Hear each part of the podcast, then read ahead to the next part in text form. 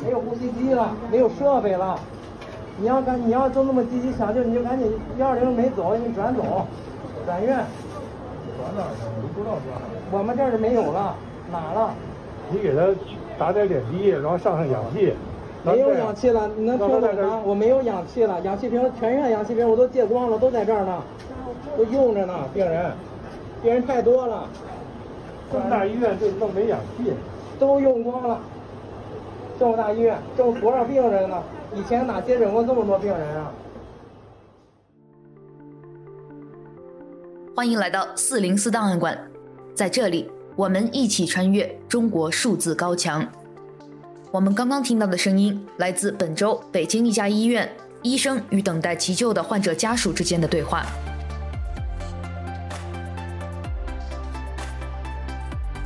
C D T 周报是中国数字时代每周周日发布的原创栏目。分为荐读、关注、奇闻、故事等几个类别，方便读者了解过去一周时间内中国数字时代重点关注的内容。如果大家希望了解更多本期节目中提到的新闻事件或相关文章，欢迎点击节目简介中的链接，在中国数字时代网站阅读全文。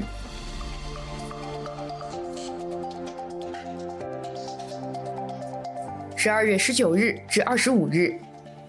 这一周，中国在缺乏充足准备的情况下，防疫政策急速转向全面放开，导致各地疫情大爆发后出现了一药难求的局面。目前市场上主要稀缺的是可以镇痛退热的布洛芬以及对乙酰氨基酚等药物，而事实上，中国一直是这两大药品的最大生产国。在过去三年间，各地也严控包括退热、止咳、抗菌以及抗病毒药品在内的四类药物的售卖。这样的政策使得患者基本不会囤药，药企也只能压缩库存。当突然而来的转向到来时，整个市场出现了长达两周的未曾预料到的混乱。另据一些媒体报道，有许多医院在新十条颁布之后，都出现了严重的医疗挤兑问题。专家预计，一些城市的第一波感染峰值已经到来。与此同时，网络上开始传出各种殡仪馆排起长队的悲惨画面，这也是高速原地掉头的防疫政策带来的必然后果。有网民将中国防疫新方向总结为“应死尽死，快速过峰，全民渡劫，早日复工”。中国数字时代在2022年度网络流行语中提到了“躺匪”一词。他原本是社交网络上清零政策的支持者对呼吁放开人士的一种蔑称，然而中国政府的一系列所作所为，却恰恰证实了自己才最适合“唐匪”之名。在一个极端走向另一个极端后，正与水泥封鼻、刀片割嗓、虫子噬骨等各种新冠症状对抗着的阳性市民们，却被告知问题的解决仅仅需要时间。需要等待全社会迅速过渡到全民免疫阶段。可讽刺的是，过去的防疫三年，我们最不缺的就是时间。因此，在最近的中国哭墙下，我们看到了这样的奇景：有两波网友都在向李文亮医生哭诉，前一类的亲人死于就医困难的封控时代，后一类的亲人则死于就医困难的躺平时代。过去一周，中国官方媒体在缺药大背景下的两则宣传，也令网民感到愤怒。中国新闻社旗下账号“中新经纬”发文称：“流感新冠双袭，美国的退烧药也缺货了。”再度使用经典的转移矛盾大法，尤其是“也”字用得十分精妙，被网民群嘲：“美国也缺药，这下赢麻了，大赢特赢。”而共青团中央官方微博。发布的内容更为夸张，在人们买药困难的时候，他竟然推荐了火箭军某部卫生队分享的三个不用吃药的中医退热方法，其中第三招是刺络放血法，向公众详细介绍了如何对身体部位进行一次性放血，以达到退烧的目的。有网民说，马上都二零二三年了，共青团中央居然在微博向公众推荐这种中世纪疗法。过去三年中国的宣传部门对新冠病毒的各种妖魔化宣传其实严重误导了人们的防疫认知。但在这个政策转向的时刻我们却少有看到宣传的转变。似乎这些部门仍在沿袭着老旧的套路。在上海的医院门急诊宣布不再需要核酸检测之后核酸检测其实已经淡出了普通人的生活并有可能在不久后全面退出。但有报道显示，仍有一些市民会在核酸采样点排队要求检测，想做核酸自证清白，从结果中寻得安全感，因为没有人告诉他们该如何在阴性清零的新时代下生活。在中国政府被广泛指责对百姓缺乏负责态度是赌气释放开始，他们却对疫情防控大数据工具毫不松手，抓放自如。在过去几周，有很多声音都在呼吁着健康码的彻底退出，但北京方面却单方宣布将北京健康宝融合进了一项名为“京通”的小程序，保持原有功能不变，继续为防疫服务。疑似为这个大数据监管工具未来的常态化使用埋下了后门。有网友点评：“人是放出来了，但数字手铐还留着，这又算哪门子的自由？”一周见读。二零二二年即将过去，中国数字时代为读者整理了年终专题，共有七篇。截至目前，我们已经发表了六篇，分别是年度网络流行语。年度四零四文章、年度敏感词、年度每日一语、年度名场面以及年度新生媒体，我们一起来看。润摆烂，最后一代不做伥鬼，可惜不是你。二零二二年终专题的第一篇，中国数字时代整理了二零二二年度网络流行语。国内的政治的现实情景开始让很多。后知后觉的人紧张了。如果所有人都在摆烂，那就是所有人都没摆烂。进行处罚了以后，要影响你的三代。你我们不好意思，这是我们最后一代，谢谢。不久前宣布，今后将严格限制非必要的出境活动。不要活得又自由，不要活得又自由。坚持动态清零不动摇，开展抗击疫情人民战争。总体战。从今年的年度流行词中可以感知到，二零二二年对于绝大多数中国人来说是相当不易的一年。这一年，润学成为了一门显学，许多人见面不再是问吃了吗，取而代之的是润了吗？考虑润吗？面对严苛的防疫政策和一键三连的最高领袖，移民成为了一个从中国富裕阶层到工薪阶层都在思考的选项。而相比于去年还略带浪漫主义色彩的躺平，今年的消极抵抗方式摆烂则更为直接。当然，现实也更加残酷。严苛的防疫政策之下，中国经济持续下行，大量人口失业，连被普遍视为上岸首选的。互联网大厂和政府公务员也难逃裁员和减薪的命运。面对肆无忌惮的公权力，我们是最后一代和我们不做伥鬼，成为年轻一代抵抗者的心声。最后一代让自己没有了可以被公权力威胁的软肋，不做伥鬼，则让恐惧和愤怒化为行动，成为一个勇敢的人。请见四零四档案馆第二百三十九期年终专题：润摆烂非必要。二零二二年度网络流行语。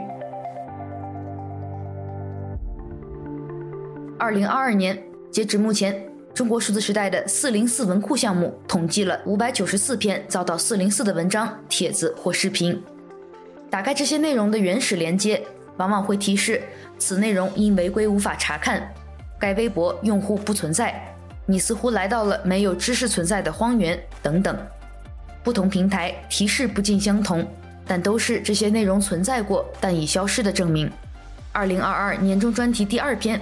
年度四零四文章，我们来听一小段。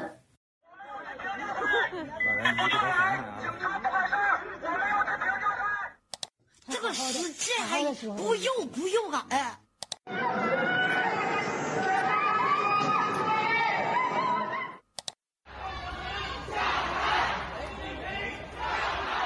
与二零二一年相比，中国数字时代在二零二二年搜集到的四零四文章数量约为上一年的两倍。其中大多数都与中国的防疫政策有关，约二百七十篇。这显示中国政府在今年内动用了极大的审查力量来应对那些呼吁改变或放弃严苛清零政策的声音。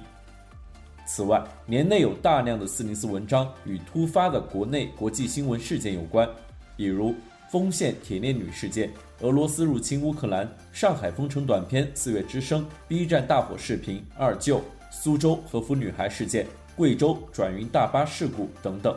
这也显示出中国政府在密切关注着各种网络热点的出现变化，并频繁进行审查介入，以打乱舆论的集结，防止他们朝着不可控的方向转变。但无论如何，四零四文章的不断累积，证明对审查的反抗总是在发生。在此过程中，被审查拦下的四零四尸体不断堆积，构成了整个真实反抗历史的重要部分。正如微博用户荡秋千的妇女二号。在大雪时节回忆三年一文中所说，在全剧终的时刻，我们不是退场的演员，我们都是历史的亲历者。请见四零四档案馆第二百四十一期年终专题：被删除、被屏蔽的都是历史的亲历者。二零二二年度四零四文章。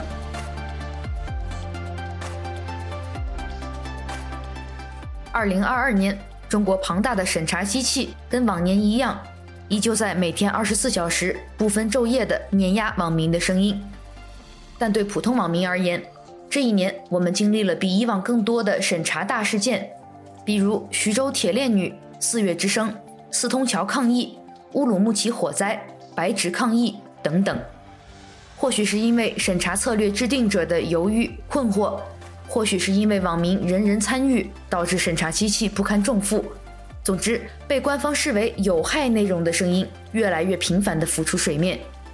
在中国数字时代第三篇年终专题“年度敏感词”中，我们将回顾今年的审查大事件，以此对审查系统反复修改和操控记忆的公式做出回应。请见四零四档案馆第二百四十二期年终专题：“从我的职责到我们的职责”，二零二二年度敏感词。下面第四篇年终专题：二零二二年度每日一语。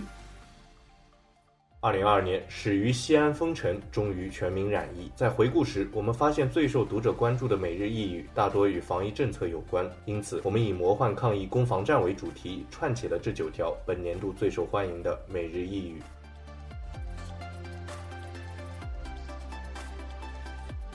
一看到有人说要严惩那些鼓吹开放的人，非常有趣。他们很明白那些决定开放的人是惹不起的。在中国多地，请见四零四档案馆第二百四十三期年终专题：魔幻防疫攻防战，二零二二年度每日一语。如果没有各种网络视频对于这个荒诞时代的真实记录，我们的回忆之中必然会缺失许多名场面。错过女儿十八岁成人礼的社区书记刘红英，西安防疫记者会上记者与专家肩疼脖子疼的一问一答，北京四通桥勇士在二十大前高挂反习抗议标语，还有七八个月前在网上泛滥的正能量舞蹈“听我说谢谢你”，这些既有关联性又有冲突感的画面，确实都发生在这个始于封城、终于躺平的二零二二年。第五篇年终专题。也是四零四档案馆第二百四十四期节目，不要领袖要选票，不做奴才做公民。二零二二年度名场面。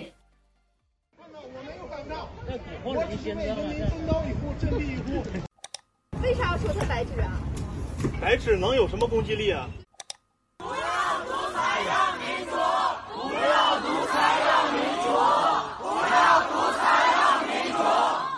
本期节目在即将与二零二二年告别之际，我们一起用本年的十四个视频名场面来回顾这一年。请见二零二二年度名场面。二零二二年，华语世界涌现出了许多新的资讯平台，其中有资深媒体人创办的节目，也有去中心化运营的新媒体。去年我们向离开的账号道别，今年我们向留存不正确集体记忆的媒体致敬。请见《中国数字时代》年终专题第六篇：星火不灭。二零二二年华文媒体新生账号，请大家点击本期播客文字简介中的链接，在中国数字时代网站阅读相关文章。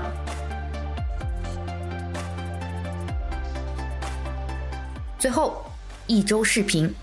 近日，一段网络视频显示，在十二月十七日上午，安徽省合肥市某社区内，两名社区工作人员在上门给居民送健康包时，将其放在居民门口摆拍后随即拿走，而这一幕恰巧被该户居民家门上安装的摄像头记录了下来。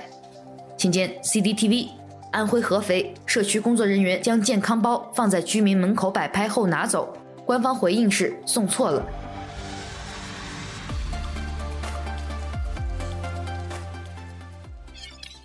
近日，在中国当局发布新十条后，各地政府一夜之间取消疫情防控政策，躺平式放开，这导致中国各地爆发疫情。随之而来的是布洛芬、对乙酰氨基酚等退烧、感冒类药品一药难求。一些视频显示，很多药店外等待买药的顾客排成了长龙。今天是十二月八日，看看来买药的人。有多少？天呀！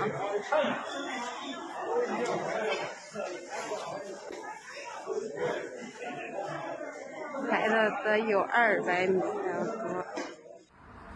没有 N 九五，没有酒精，没有美林，没有体温计，没有布洛芬，没有抗原，没有冰冰贴。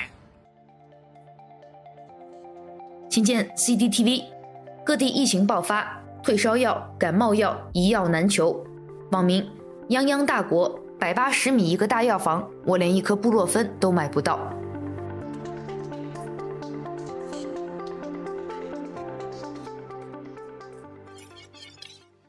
新十条发布后，中国各地在无预警、无准备的情况下，迅速取消此前实行三年的动态清零极端防疫措施。然而，一夜之间的政策转变，立即导致中国各地疫情爆发。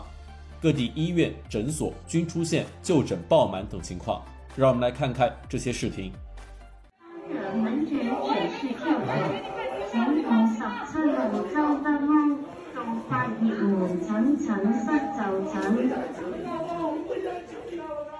家都在等，老人、小孩子全部都在等，不是只有你一个人在等。行不行啊？没没有了，不行啊，救不了啊。这没没没设施了，氧气也没有，药都没什么。对呀、啊，都在这儿，你看见了，这不是骗你的，好吗？你这药人没走，请见 CCTV，中国动态清零政策调整后，各地医院出现患者爆满等医疗挤兑情况。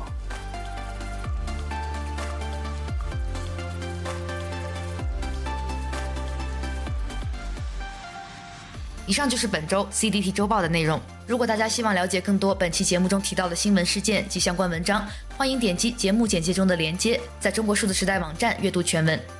中国数字时代 CDT 致力于记录和传播中文互联网上被审查的信息，以及人们与审查对抗的努力。欢迎大家通过电报 Telegram 平台向我们投稿，投稿地址请见本期节目的文字简介。阅读更多内容，请访问我们的网站 cdt.media。